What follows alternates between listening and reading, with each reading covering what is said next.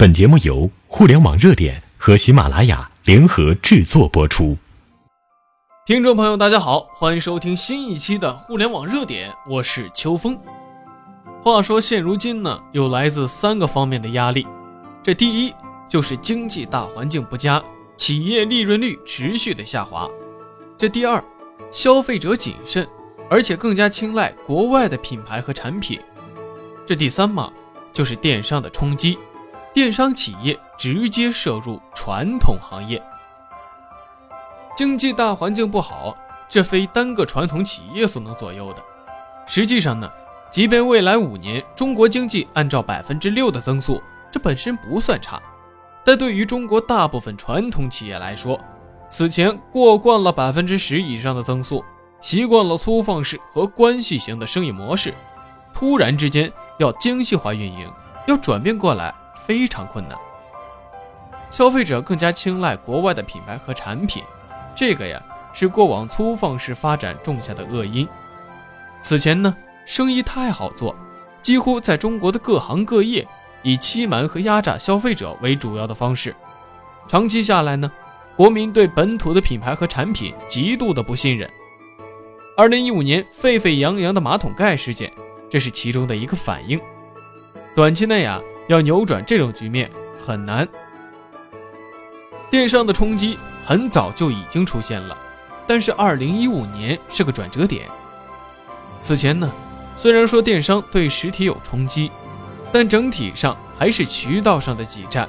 二零一五年，阿里战略入股苏宁，力推天猫超市；京东发力京东到家，这标志着电商巨头直接攻入了线下。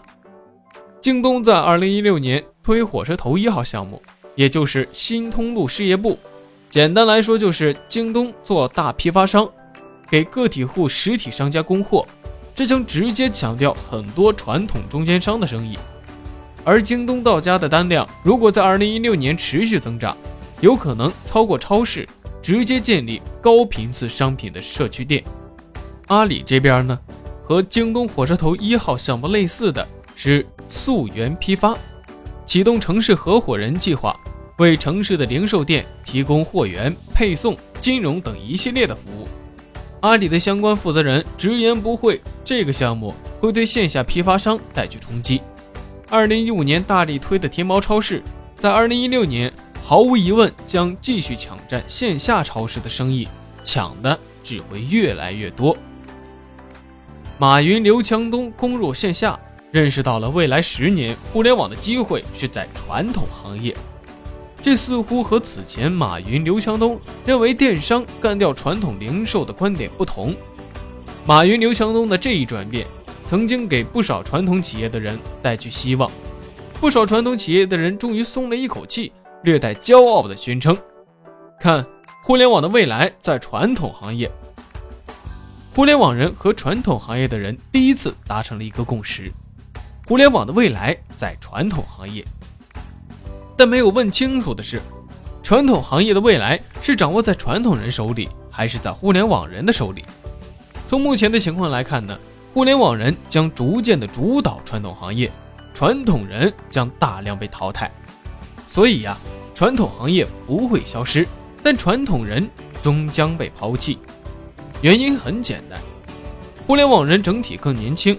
懂目前正在发生的变革，传统人呢始终认为自己有几十年的沉淀，所树立的门槛不会轻易的被攻破。但是实际上呢，商业的基本逻辑呀都已经发生变化了。传统人所倚重的几十年沉淀，恰恰已经成为了负担或者绊脚石。